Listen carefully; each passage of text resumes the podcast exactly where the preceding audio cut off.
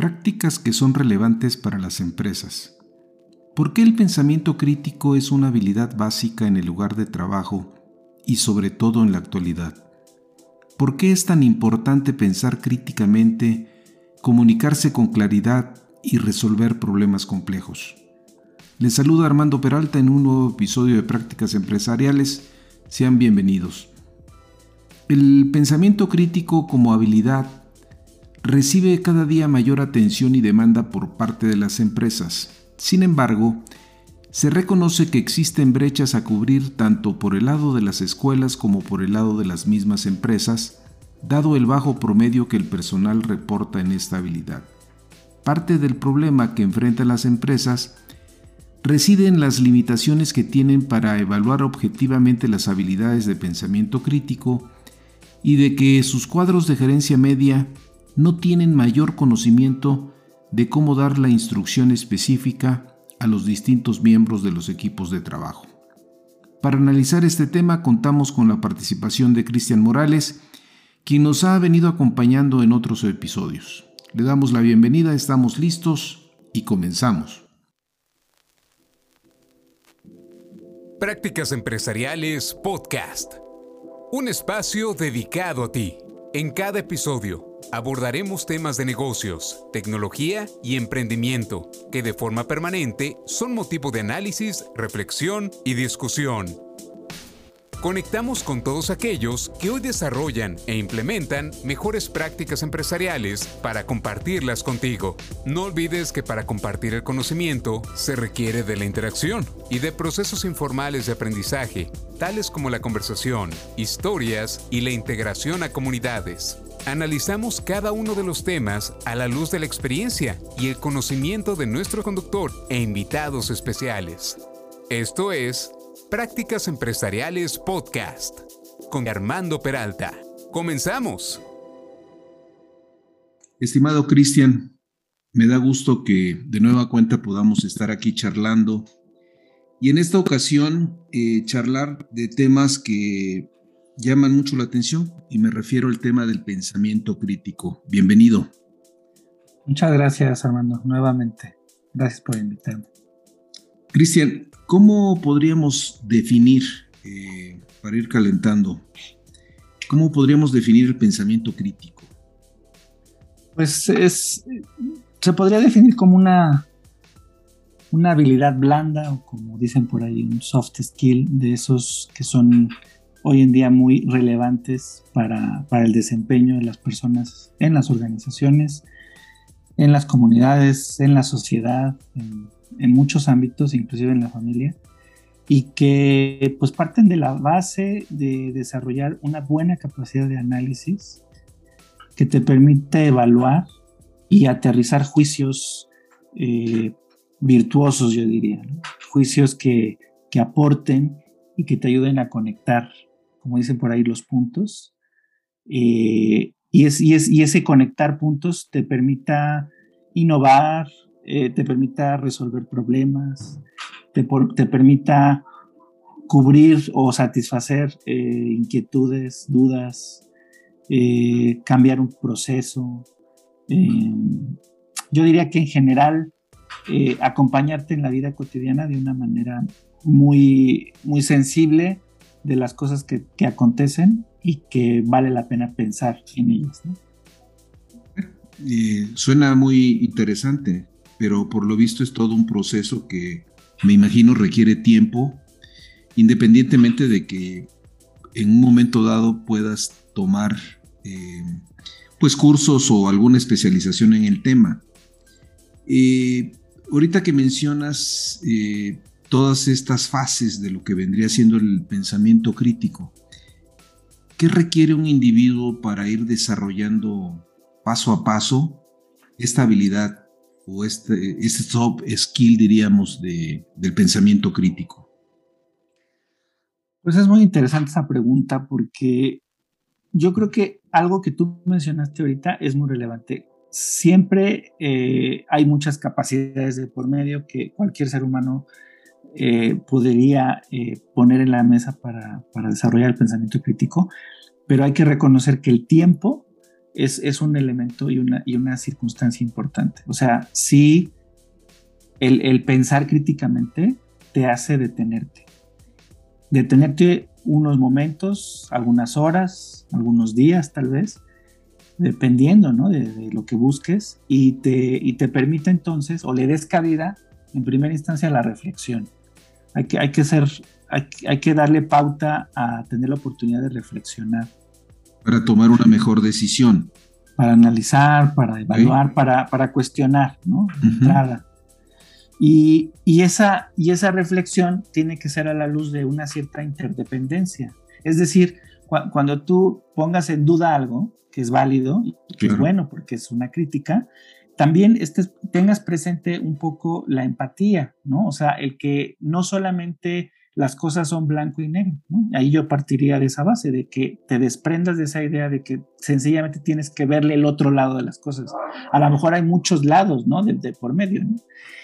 Y, yo creo que poco a poco esto te permite esta, esta, esta, esta conciencia de la interdependencia de tus ideas con las de otros y aparte reflexionar ese, ese, ese evento, ¿no? de, de esa interdependencia eh, te va a permitir conectar, conectar las cosas.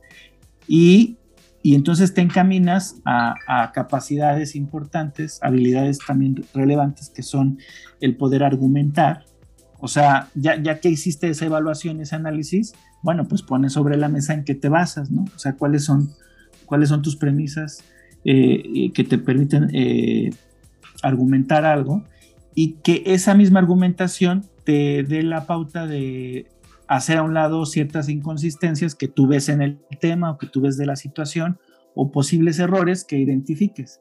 Y entonces, eh, en la búsqueda de dar una, respuesta a alguna duda o en la búsqueda de, dar alguna solución a, lo que por lo regular siempre es complejo, ¿no? Yo creo que el pensamiento crítico va encaminado a la, a atención de la complejidad. Ok. Ahora, eh, visto a la luz del, diríamos, del ámbito laboral, ¿por qué el pensamiento crítico hoy por hoy resulta ser una habilidad básica? ¿Y, y por qué la importancia que le están asignando las empresas? Pues sí, tienes razón. Yo creo que hay, hay, muchas... Eh, hay, hay, ciertas tendencias que hablan precisamente de habilidades del siglo XXI. Yo, yo creo que eh, uno de los puntos eh, nodales es que hay mucha información. Hay, hay mucha información de la cual necesitamos generar conocimiento y sobre todo de la cual nos tendríamos que valer para, para encontrar soluciones. Pero no toda la información es buena y no toda la información te puede ayudar.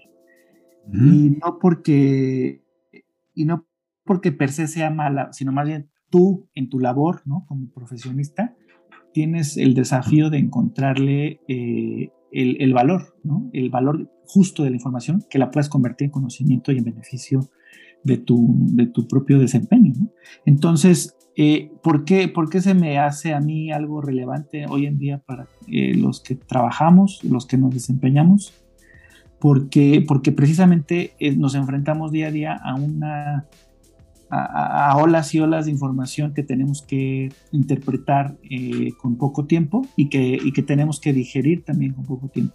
Pero entonces aquí se hace necesario esta, esta posibilidad de la reflexión que te lleva a la evaluación y a la crítica, una crítica que construya y que al final lo que construya sea un conocimiento y un saber entonces, eh, yo creo, yo ahí, ahí pondría la base de por qué es, es una clave importante el pensamiento crítico hoy en día.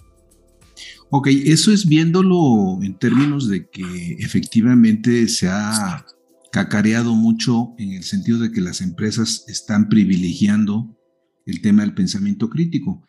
Pero a ver, en tu propia experiencia, ¿consideras que todas las empresas están preparadas para que sus integrantes tengan y cuenten con esa habilidad de pensamiento crítico? Eh, yo creo que hay una, hay una conciencia, definitivamente lo observo, pero no hay una no hay una disposición por completo. Porque yo creo que mm, parte de la base de que eh, si bien siempre hay un reconocimiento al desarrollo de las habilidades blandas en las personas, de pronto lo, solemos focalizar a, la gerencia media, ¿no? los que son los líderes. ¿no? Ahí es donde siempre abocamos siempre eh, la posibilidad de que se desarrollen las habilidades blandas y que no está mal porque eh, esa capa en las organizaciones es clave, no es nodal. Sin embargo, el pensamiento crítico debería ser eh, de arriba abajo en una organización, de derecha a izquierda, ¿no? transversalmente, horizontalmente, verticalmente, tendría que cubrir la posibilidad y tendría que ser una habilidad de todos, porque por el simple hecho de que hay una interdependencia con todos, de, todo nivel, de toda jerarquía. Y es ahí donde pienso que de pronto no hay completa disposición para que eso suceda. O sea, no, no, no hay una eh, sensibilidad totalmente orientada a que todos realmente desarrollen un pensamiento crítico y no importa la actividad que le tengan, que, las tareas que les tengan asignadas. Ni el nivel que tengas dentro de la organización. Correcto. Ahora, si el pensamiento crítico es relevante como habilidad para las empresas, eh, surgen, por ejemplo, algunas preguntas. ¿Las instituciones de enseñanza superior están preparando adecuadamente a los jóvenes? ¿Y cuentan con modelos para evaluar de manera eficaz estas, estas habilidades las empresas? ¿Cómo ves? Pues mira, yo que tengo oportunidad y que tengo contacto con algunas, algunas instituciones eh, de educación superior, te puedo decir que en ese ámbito sí existe esta, este interés en muchos, eh, bueno, que se ramifica eh, de, muchas maneras. Eh, sí existe esta, esta conciencia, este interés, es, es, es, es, realmente parte de los programas, ¿no? como, como parte de las competencias. lo, que, lo que creo es que está un poco fragmentado, es decir, de pronto hay ciertos objetivos de aprendizaje donde están orientados a que se cubran con el pensamiento crítico pero no necesariamente están ligados con alguna práctica. Y me voy al punto de, hay, no sé si tú conozcas esta, esta tendencia educativa de, del aprendizaje basado en problemas, eh, en la que precisamente una de la base de, de, esta práctica educativa, eh, de esta estrategia educativa, es eso, el pensamiento crítico, a resolver ya situaciones muy concretas y muy de la vida real pero no todavía se alcanza esto en todas las, todas las instituciones. O sea, sí hay, sí hay una conciencia, sí hay un interés en que los programas cubran esta competencia, bueno, en términos de competencia, pero pienso yo que todavía no se logra hacer que, que, sea, que sea algo muy palpable para los estudiantes. Y el ejemplo es, eh, los, los estudiantes pueden estar llamados a resolver una serie de de desafíos, de retos, como se les llama, pero no necesariamente eh, de un caso completamente de la vida real, sino más bien del programa de estudio, del contenido del estudio. Entonces, eso hace que se fragmente un poco, porque sí lo invitas a reflexionar y evaluar, pero yo creo que para conectarlo por completo o un poco más con, con el ejercicio profesional, eh, habría que ahí apretar un poco las tuercas y, orientar mucho a que sean reflexión, o sea, que reflexionen sobre las cuestiones de un poco más de la vida real, aunque no las conozcan, pero yo creo que ese es el tema de, esta estrategia educativa del aprendizaje basado en problemas, que expongas al estudiante a que, lo, a que lo evalúe aún aunque no lo conozca. A ver, te pregunto, Cristian, ¿tú crees que, por ejemplo, el uso de de metodologías como puede ser análisis de caso, eh, ayudan a este tipo de, de habilidades eh, de pensamiento crítico? Eh, fomentan mucho la reflexión y fomentan mucho la, evaluación. y, yo creo que sí, sí hay, hay un camino hacia, hacia allá, a que el, el propio caso los motive. Y ahí, ahí siempre hay que conectarlo con, eh, con situaciones muy concretas de sus tareas. Es decir, si, si el caso que les presentas que puede ser no realmente de donde están trabajando, que puede ser algo muy de, de, alguna referencia externa, sí, sí terminar de hacer el ejercicio con algo muy concreto ya dentro de la organización, para que tenga pues un mayor efecto. Y entonces ahí se, obtenga el provecho de, de, del desarrollo de estabilidad de las personas. Muy bien. A ver, Cristian, eh, hablemos un poco de algunas eh, herramientas que hoy por hoy están disponibles en el mercado. Por ejemplo, me refiero a herramientas de evaluación del pensamiento crítico. Está la evaluación del pensamiento crítico de Harper y el modelo de pensamiento crítico RED de Pearson. No sé si nos quisieras dar un poco luz en qué consisten y por qué son importantes. Sí, eh, mira, la de Harper creo que es una, es una psicometría muy interesante que, invita desde el punto de vista de cinco dimensiones, eh, permite eh, valorar el, que una persona tenga qué nivel de desarrollo de, estabilidad. Y, bueno, rescataría de, esta, de este instrumento el que haya, haya la posibilidad de descubrir en la persona a qué nivel puede argumentar. Eso es lo que destacaría de, este instrumento psicométrico. Y, es, muy, em, es muy benéfico para la organización, pues conocer eso eh, de las personas, ¿no? O sea, cuál es la capacidad de que tiene la persona de, eh, de orientarse a la búsqueda, ¿no? De, bases para, poder argumentar algo, eh, la capacidad y el interés que tiene para probar ciertas hipótesis. Y, y, no solamente eso, sino eh, en qué se basa ¿no? para, para hacerlo y al final cómo lo verbaliza. Entonces son, son cuestiones interesantes que si las podemos medir nos dan o nos aportan elementos importantes de la persona. Eso, eso rescataría de esa. ¿Y, del, del, pensamiento crítico red de Pearson? Sí, creo que, creo que está, ese es mucho más concreto para mi gusto. Eh, sí. Pero también eh, deja deja a un lado ciertas cosas, ¿no? Él, este está muy orientado a, tener un reconocimiento en tres, en tres ámbitos, en tres indicadores básicos que, que, muestren cómo la persona, basado en una serie de supuestos, lo cual me parece razonable, eh, con esos supuestos evalúa sus argumentos. Entonces, es como eh, esta, eh, esta herramienta me parece práctica en ese sentido, ¿no? Como tú y yo ahorita podríamos valorar, ¿no? Nuestro propio, nuestra propia capacidad crítica si nos ponemos a ver en qué supuestos nos basamos para, para debatir algo en común o algo en lo que diverjamos, ¿no? Entonces, me, parece, me parece práctica la, la, la, propuesta de Pearson en ese sentido.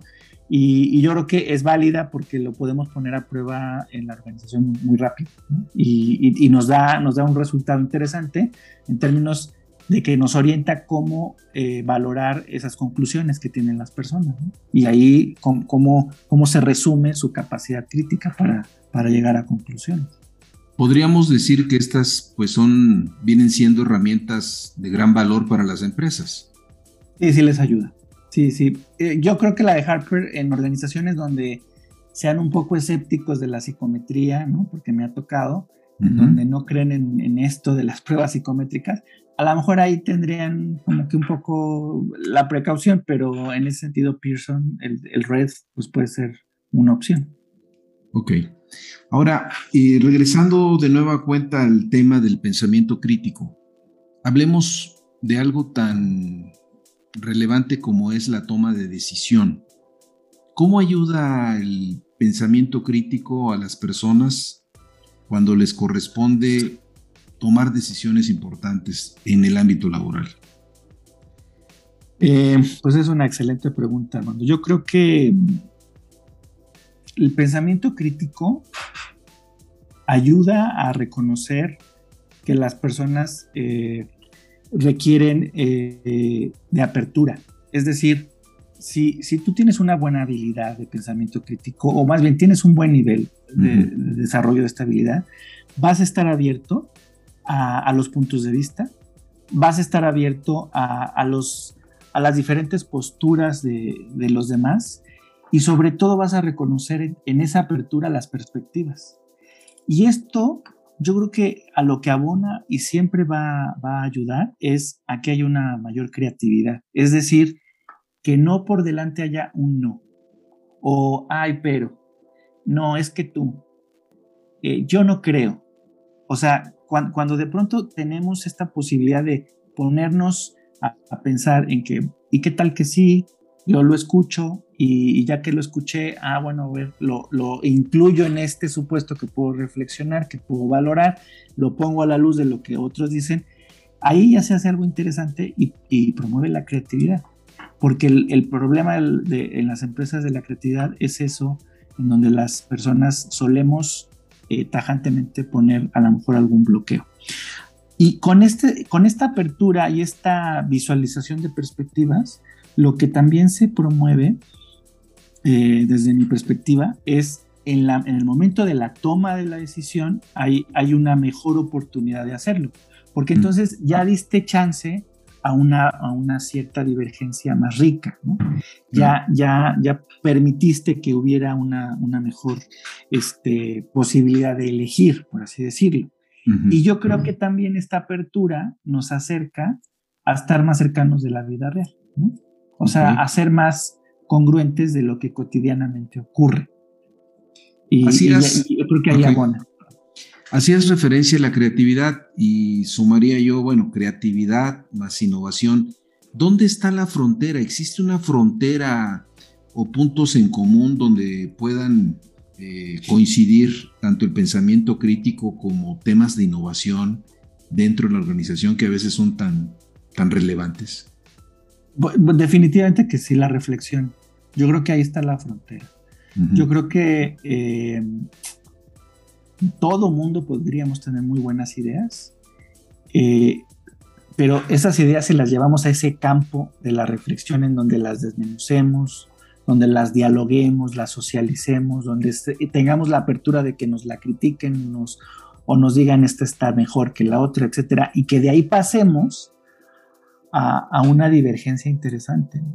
Ahí, ahí yo creo que está el, punto, ¿no? la reflexión te, daría, una mayor apertura y aceptación en términos de que tu idea o tu, tu proyecto en un momento dado pueda ser sometido ante terceros. Correcto. Y enriquecerlo en todo caso. Correcto. Ok. normalmente cuando hablamos de pensamiento crítico y hablamos viéndolo como proceso, eh, existen algunos términos que diversos autores van manejando como puede ser el tema de percepción, suposiciones, emoción, lenguaje, los argumentos que hay de por medio, las falacias, la lógica. ¿Qué, qué deberíamos de, de considerar en este aspecto de todos estos elementos, Cristian? Me quedo con, esto de la percepción. Eh, yo, yo, creo que mm, la percepción eh, junto con la perspicacia te da algo importantísimo que, que, por ahí llegamos a reconocer como el sexto sentido, ¿no? que dicen por ahí que es el, eh, es, es, ese que se le privilegia a las mujeres o, a las personas del sexo femenino yo pienso que en general todos tenemos esa posibilidad de ser perceptivos para ciertas cosas y, de pronto dejar que, esa percepción la, sea una semilla, ¿no? Que florece dentro de nuestra cabeza y que le vas buscando cosas, diferentes formas, diferentes eh, posibilidades, ¿no? Eh, y, yo creo que ahí es donde se, se va desarrollando, si se le puede decir así, como proceso de, de pensamiento crítico, ahí se va desarrollando, va partiendo de la base de la percepción, que, que, te, que te da esa posibilidad inclusive de adelantarte, ¿no? de ver unas perspectivas más allá, ¿no? que, que sería esa perspicacia o ese sexto sentido. Un poco lo que en su momento, no sé si recuerdas, eh, Gladwell hablaba de esa capacidad que a veces los individuos tenemos de entrar a, a un lugar y percibir algo que nadie está percibiendo, que solamente tú percibes, pues en base a tu propia experiencia, a tus propios conocimientos, etcétera, ¿no? Correcto. Sí, y que también a veces tiene que ver con tu propia emoción, ¿no? Porque me recuerda, también alguna vez eh, leí que, que Senje decía, hay que aprender a escuchar con el corazón. Y, y Lo cual no es fácil. Exactamente, ¿no? Y que es, una frase que te liga, deja que la emoción fluya para que aprendas de ello, ¿no? O sea, para que, que, recojas el conocimiento, ¿no? Claro. Ahora, ¿qué necesitaríamos para desarrollar estas habilidades de pensamiento crítico? ¿Qué, ¿Por dónde habría que entrarle, Cristian? Hay que reconocer que los hábitos que hoy en día tenemos para, para pensar, déjame decirlo así, para pensar, eh, los tenemos que ir puliendo. Y, una de las cosas que nos suceden en, nuestro día a día cuando pensamos, pues es el tiempo, como ya dijimos, y, le damos poco tiempo a la reflexión. Entonces, por ahí yo creo que hay que, hay que comenzar a, darle un poco más de tiempo a ello para que se nos haga hábito. la segunda cosa que, pienso relevante es, es hay que darnos la oportunidad de, habiendo eh, reflexionado y, y sacado, y, más bien concluyendo ciertas cosas, aunque no sean, aunque no sean conclusiones definitivas, de, aquello que vayamos evaluando, eh, tengamos la posibilidad de ser claros. Y de entonces, cuando lo comuniquemos, si lo tenemos que hacer, tengamos claridad al comunicarlo. Y cuando yo digo esto, es también es un hábito de no dar por hecho, de ponerle a nuestras frases sujeto, verbo y predicado, y no omitir ese tipo de elementos que nos limitan en nuestra comunicación y que hace que tú creas, entiendas, te imagines que lo que quiso decir Cristian fue una cosa en especial. No, o sea, también habituemos, habitémonos a ser muy claros al hablar, al expresarnos, hasta con nosotros mismos, ¿no? Que también es, es importante, porque así vamos a entender mejor. Y el, pensamiento crítico requiere eso de entender mejor. Y, y, por último, yo creo que otro hábito sería el, el esto que comentábamos hace un momento, ¿no? de, darle cabida a la perspicacia, de, ser un poco aventados, eh, de, imaginarnos y, de eso, de, darle pie a la imaginación junto con un poco la experiencia, junto con el conocimiento, o sea, como hacer ahí una licuadora de esas cosas eh, y, habituarnos también a eso, a, dejar que nuestro instinto nos, guíe. ¿no? Y el mensaje es, por de una u otra manera señalarlo, sería pensar críticamente, comunicarse con claridad y tratar de resolver pues, los problemas complejos que enfrentamos cotidianamente, ¿no? Con base en eso que pensamos, ¿no? Con, eso, con base en eso que reflexionamos y evaluamos, correcto. Muy bien.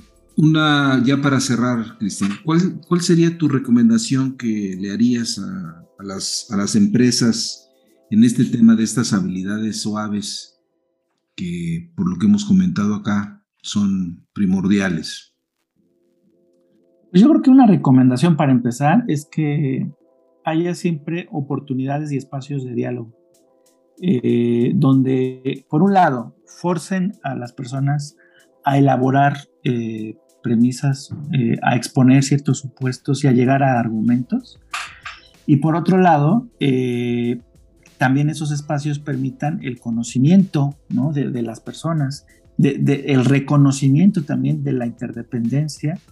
creo que tú coincides conmigo que cuando las organizaciones hablan de que pueden llegar a tener problemas en procesos o que sus procesos no funcionan, eh, una de las cosas que pasa es esta, desconexión entre las personas. Entonces, el pensamiento crítico eh, puede facilitar esos momentos, esos diálogos, eh, con apertura, ¿no? O sea, abiertos a, la, a, la, postura de todos y también abiertos a las conclusiones que puedan salir de ahí sin ponerle ninguna etiqueta ni ningún prejuicio. Eso es lo que creo que recomendaría. Pues excelente, Cristian. agradecerte como siempre tu participación y creo que ha sido una charla muy productiva. Muchas gracias a ti, hermano. Nos vemos en el siguiente episodio.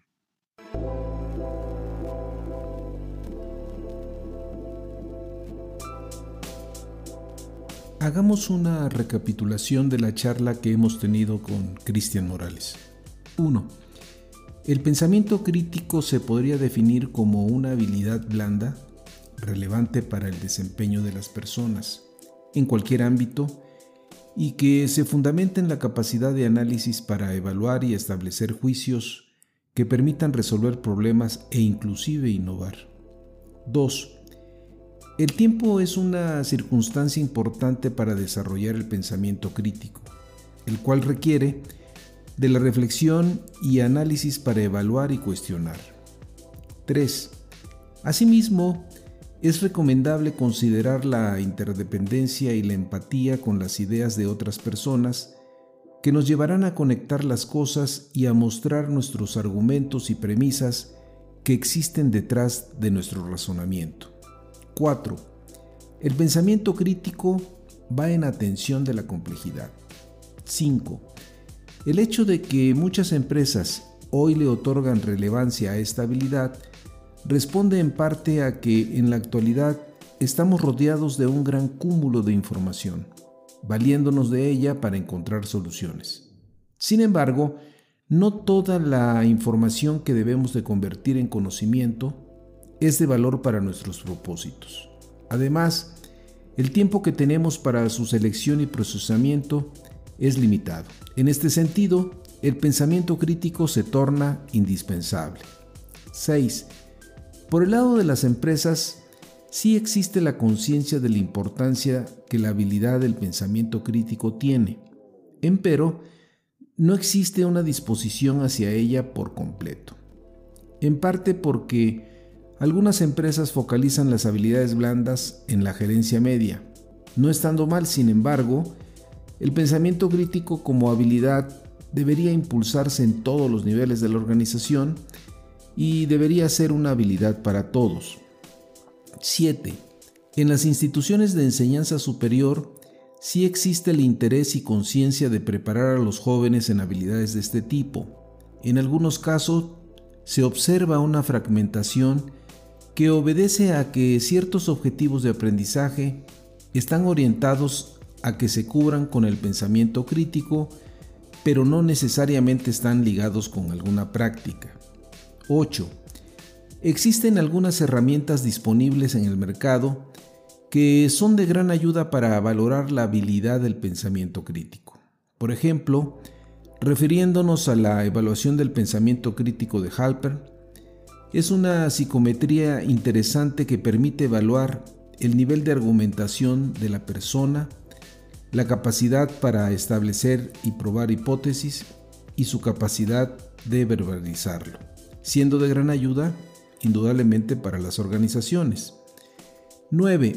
El modelo de pensamiento crítico red de Pearson está muy orientado a tener un reconocimiento en tres ámbitos, que muestren cómo la persona, basándose en ciertos supuestos, evalúe sus propios argumentos. 10.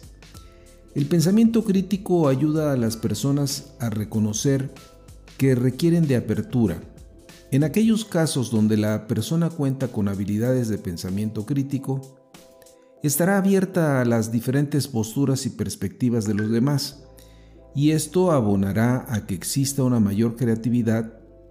En este sentido, cuando llegue el momento de la toma de decisión, esta es más rica ya que se dio espacio a la divergencia. Existe una mejor posibilidad de elegir. 11. Los hábitos que tenemos para pensar los tenemos que ir puliendo. Tenemos que darle más tiempo a la reflexión para que justamente se convierta en un hábito. Habiendo reflexionado y concluyendo de lo que hemos evaluado, tener la oportunidad de ser claro y poderlo comunicar en el mismo sentido y no dar las cosas por un hecho, cuando ni siquiera tenemos la capacidad de transmitirlas de forma clara. También darle pie a la imaginación y la perspicacia.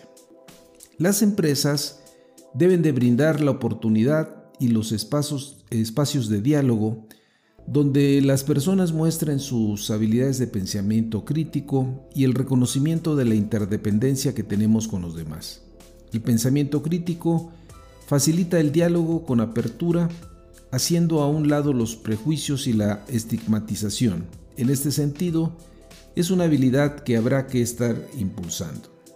Finalmente, estimados amigos de la audiencia, no olviden que si tienen interés en enviarnos algún mensaje, lo pueden hacer en la siguiente cuenta de correo, prácticasempresarialespodcast.com o bien si les ha gustado este podcast, hagan clic en seguir. Nos escuchamos en el siguiente episodio.